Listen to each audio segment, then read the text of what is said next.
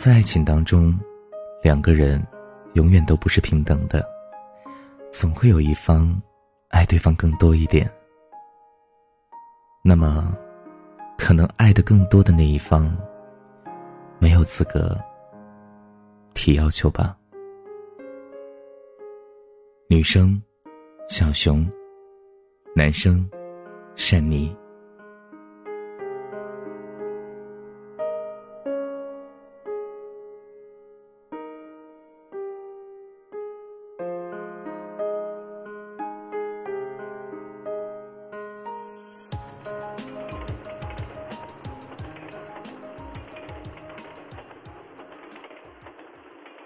我是典型的易恋爱难长久型人，每一次都是轰轰烈烈坠入爱河，但少则一礼拜，多则三个月就分道扬镳了。有的时候是我甩别人，有的时候是别人甩我，也有时候没有谁甩谁，莫名其妙就分了。跟哈里的爱情是最让我无法忘怀的一段。虽然已经过去将近四年了，但我仍然会常常想起他。我跟哈里在北京某音乐节上一见钟情。那一天，他穿着白衬衫和牛仔裤，在一群摇滚小青年中显得格外的干净和稳重。我去买饮料的时候，他排在我前面。我们在队伍中缓缓向前移动，他时不时回头看我。我也毫不害羞地迎接他的目光。轮到他买饮料的时候，他扭头对我说：“想喝点什么？”跟你一样，我笑着回答。当我喝完他为我买的莫吉托时，已经在脑海里幻想出跟他在一起的许多浪漫场景。现实的情况是，起初的一个月，简直比我幻想的还美好。早上我们一起做早餐，他做煎蛋、烤面包，我切水果、煮咖啡。中午的时候他会打车来陪我吃午饭，尽管他的公司离我的公司也不算近。他在一家英文杂志社工作，该杂志的主要内容就是吃喝玩乐。他总是邀我去一些既有情调又很美味的餐厅共进晚餐。晚饭过后，我们要么去西海散步，要么到后海划船。如果懒得出门，我们俩就在他的大浴缸里一起泡澡。泡完澡之后，他还会给我按摩，然后就是美妙无比的性爱。一切似乎很美好，只是在我的心里有一个小疙瘩。哈里从来没有对我说过“做我的女朋友吧”，而且向别人介绍我的时候，每次都是“这是谁谁谁”，而不是“这是我的女朋友谁谁谁”。其实我也不是在乎那个身份，只是他迟迟不给这样一个肯定，让我搞不清他到底爱不爱我，有多爱我。我是一个内心比较骄傲的人。也不愿意放低姿态去主动问他，就这样，巨大的幸福中老是夹杂着一丝不安，而让心里这个小疙瘩变成大疙瘩的，是一个女人。啊，不，不是你想的那样，这个女人是美国明星德鲁·巴里摩尔。某个周五的晚上，我们看完电影，步行回他家。边走边聊天，聊到各自最喜欢的影星。他说最喜欢德鲁·巴里摩尔，我说比他演技好的女星多了去了。他以一副“你是在搞笑吧”的神情说：“我才不在乎他的演技呢。”我说：“所以你喜欢她，只是觉得她漂亮吗？”是啊，你不觉得吗？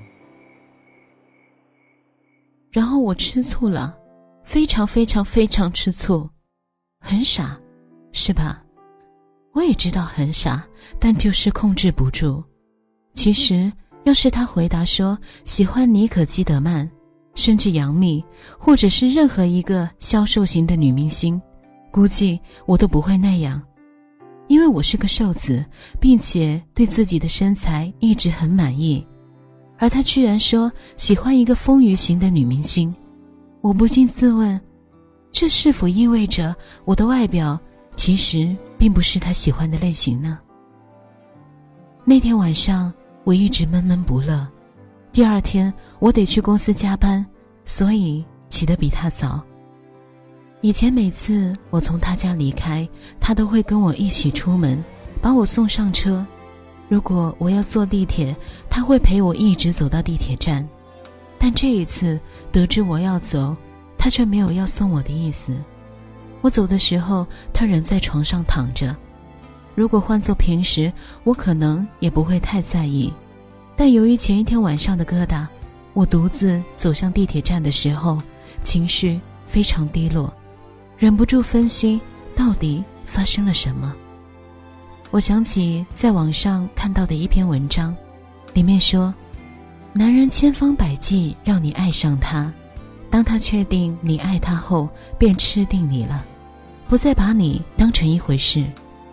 所以，是不是因为我真的爱上了他，他便不那么在乎我了？一整天，我的心情都很糟，工作上也连连出错，被上司批评了一顿。回到家之后，我打电话给他，我问他能不能来我家陪陪我。我今天觉得有些累了，想在家好好休息。我今天被老板臭骂了一顿，心情很差。其实，心情差的根本原因是我不确定他到底爱不爱我。要不，明天我陪你去朝阳公园玩吧。情绪一下子涌上来了，我哭了起来。他很吃惊，问我怎么了。我说，最让一个女人痛心的事情就是。她在最需要你的时候，你却不愿意出现。你不要这么 drama king 好吗？我现在头很痛，不想跟你吵架。但我们还是大吵了一架。最后他说：“我觉得现在说什么都没用，你根本就听不进去。我先挂了，明天打给你。”我急忙说：“等等。”我就问你一个问题，你到底爱不爱我？他没有回答，挂了电话。那一刻，我瞬间感到心死了。我给他发了条短信：“我不想再见到你了。”那天晚上，我删除了他的号码和网上联系方式，清除掉空间里所有我们的合影，下定决心，老死不相往来。但那么爱的一个人，怎么可能真的在一瞬间对他死心呢？第二天他给我打电话，我就忍不住接了。那天我们坐在朝阳公园的湖边，我说：“我容易乱想，是我不对。”啊，我也有做的不好的地方。我只希望你能像以前那样在乎我。让我安心。那天晚上，我们过得非常甜蜜，彼此约定以后两个人都要成熟理智一些，有分歧好好谈，不要再吵架了。但是没过几天，因为一些鸡毛蒜皮的事情，我们又吵架了。跟他交往，我越来越没有安全感，猜疑心越来越重，我们之间的架也越吵越凶。几乎几次吵架和好之后，我都会忍不住问他：“你爱我吗？”他总是回答：“当然爱了。”但他从来没有主动说过那三个字。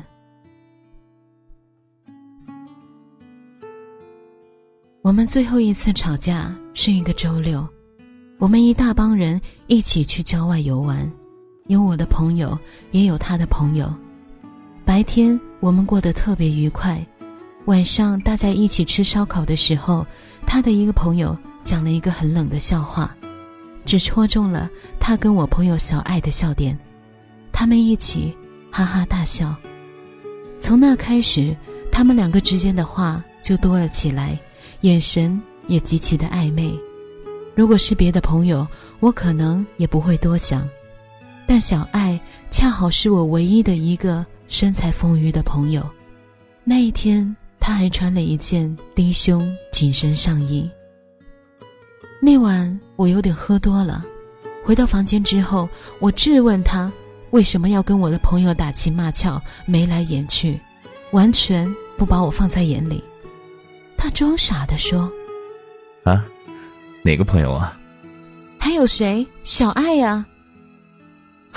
你疯了吧？是，我是疯了，还不是你把我逼疯的？你小声点行吗？啊，让大家听见多不好啊！这个时候你还在乎别人听到？你还在乎面子吗？然后我们又大吵了一架，吵到最后，他说：“ 要不……”我们还是分手吧。分就分。从郊区回到城里之后，我们好几天没有联系。本来我以为这一次也像以前无数次那样，分手只是说说而已。没想到他真的打定了主意要分手。他说：“觉得我像一团火焰，随时都可能把他吞噬。”他害怕自己越陷越深，最后遍体鳞伤。我骂他是胆小鬼。我说，在爱情面前，就得不怕受伤呀。我就是懦夫，我承受不起这样剧烈的爱情，所以只能选择放弃。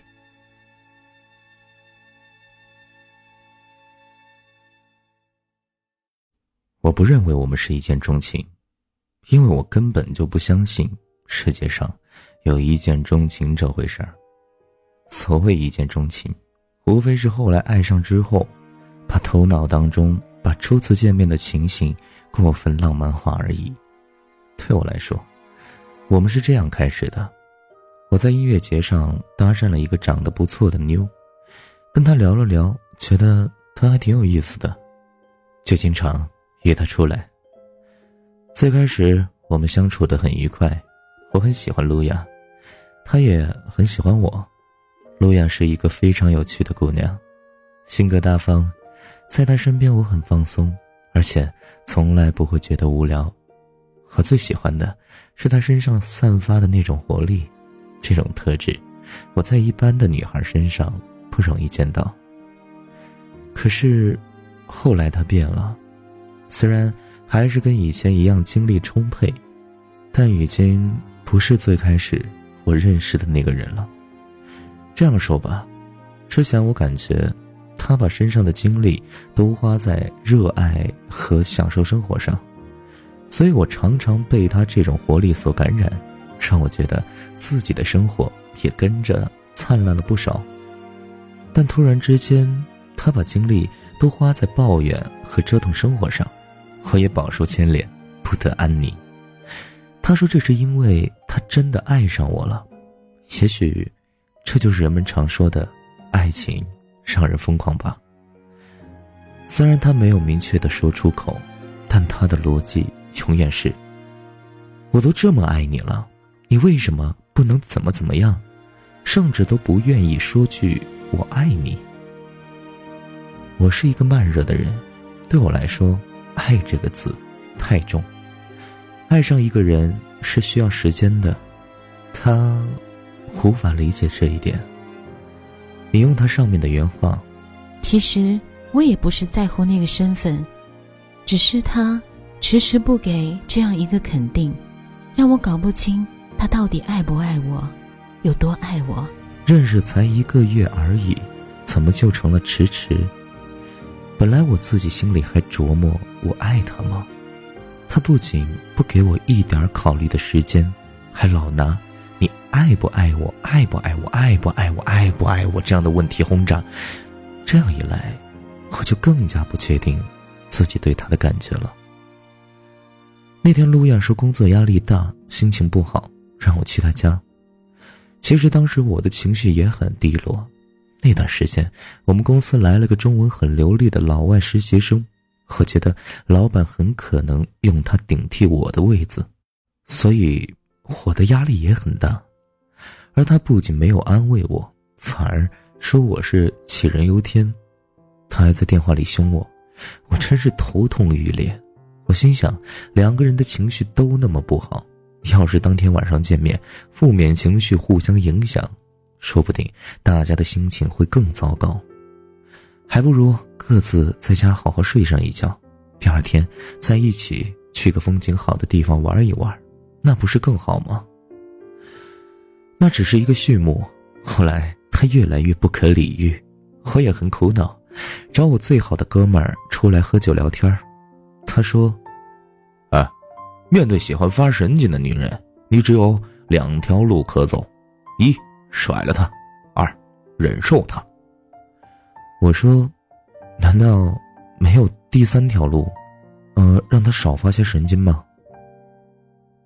哥们儿笑着说：“ 你还真是 too young too simple 啊！告诉你，这是不可能的。根据老爸老妈的浪漫史中巴尼的一个理论，男人对女人神经病程度的忍耐力跟女人的美貌程度。”成正比，对此我非常赞同。老实说，卢亚是个漂亮姑娘，但也没有美到美若天仙的地步。如果将女人的相貌分为十个等级，最貌美的为十分，将神经病的程度也分为十级，最神经的为十分。她的相貌也就在七分上下，但她的神经病程度却直逼十分。经常莫名其妙的闷闷不乐，不仅吃女明星的醋，还怀疑我跟她闺蜜有暧昧。如果那个闺蜜是个美女，我还稍稍可以理解。关键是她那闺蜜长相非常，我也不能骂人丑是吧？这样说吧，非常抽象，也非常艺术。所以最后忍不了了，瞎掰了一个理由，跟路亚分了。其实刚分手那会儿，想起我们最开始的幸福时光，我心里还是有些放不下。但他到处说我坏话，把我描述成心里有问题的爱无能和不仁不义的胆小鬼，大家的舆论也都偏向他，毕竟他是被抛弃的那方。有次他喝多了，给我发来一条短信，说：“你为什么不爱我了？”我没有回复他。其实我当时很想说，不要问我为什么，你看看你自己，身上还剩哪点儿可爱之处。最后，我想讲另外一个分手故事。跟他分手以后，我爱上了另外一个女人，叫她柠檬小姐吧。也许老天有意要给我上一课。我跟柠檬小姐的故事简直就是我跟露亚的翻版，只不过角色颠倒了。这个女人比我还慢热，最后是因为我的不安和猜忌，好吧，还有疯狂，断送了我们的关系。柠檬小姐曾经在一次争吵后给我发过一封邮件，里面有这样一段：我承认我们的关系里，你是爱的更多的那一个，但这不代表我就欠你什么，爱不爱，有多爱。这都是你自觉自愿的事情，没有人强迫你。爱情从来不是什么公平的游戏。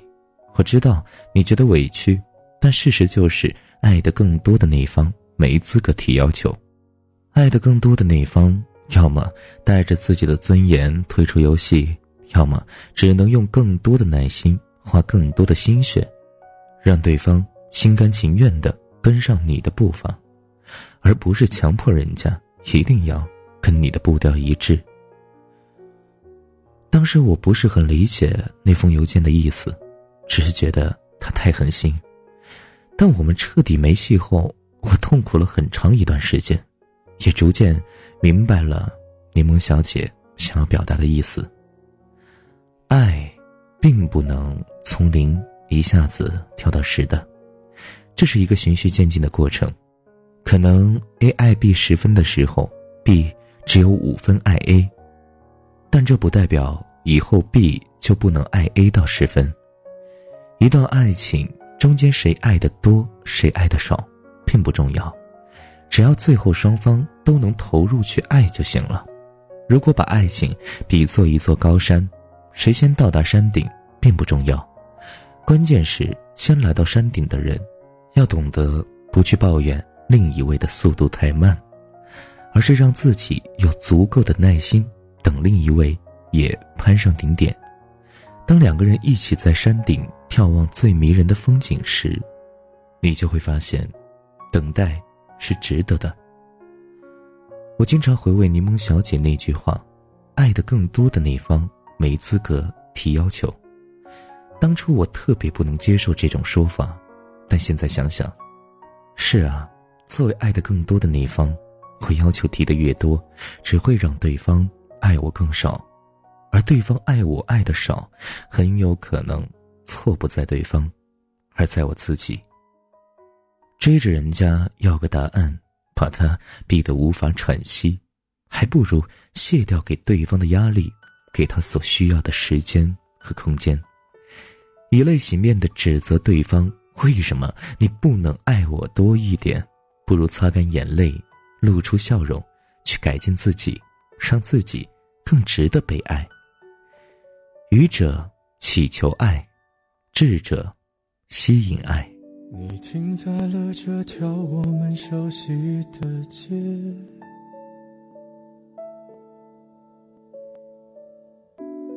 把你准备好的台词全念一遍。我还在逞强，说着谎，也没能力遮挡你去的方向。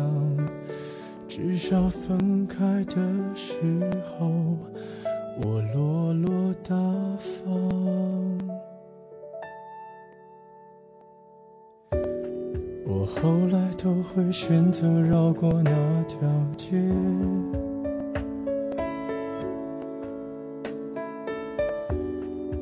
多希望在另一条街能遇见。思念在逞强，不肯忘，怪我没能力跟随你去的方向。若越爱越被动，越要落落大方。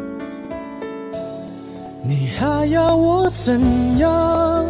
要怎样？你突然来的短信就够我悲伤，我没能力遗忘你，不用提醒我，哪怕结局就这样，我还能怎样？能怎样？最后还不是落得情人的立你从来不会想。我何必这样？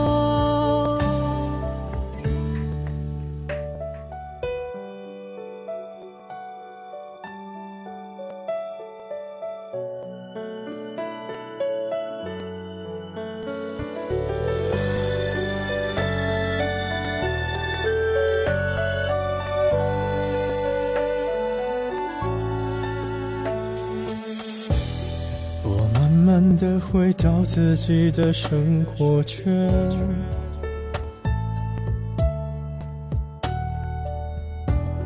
也开始可以接触新的人选。爱你到最后不痛不痒，流言在计较谁爱过一场。我剩下一张没后悔的模样，你还要我怎样？要怎样？你千万不要在我婚礼的现场，我听完你爱的歌就上了车，爱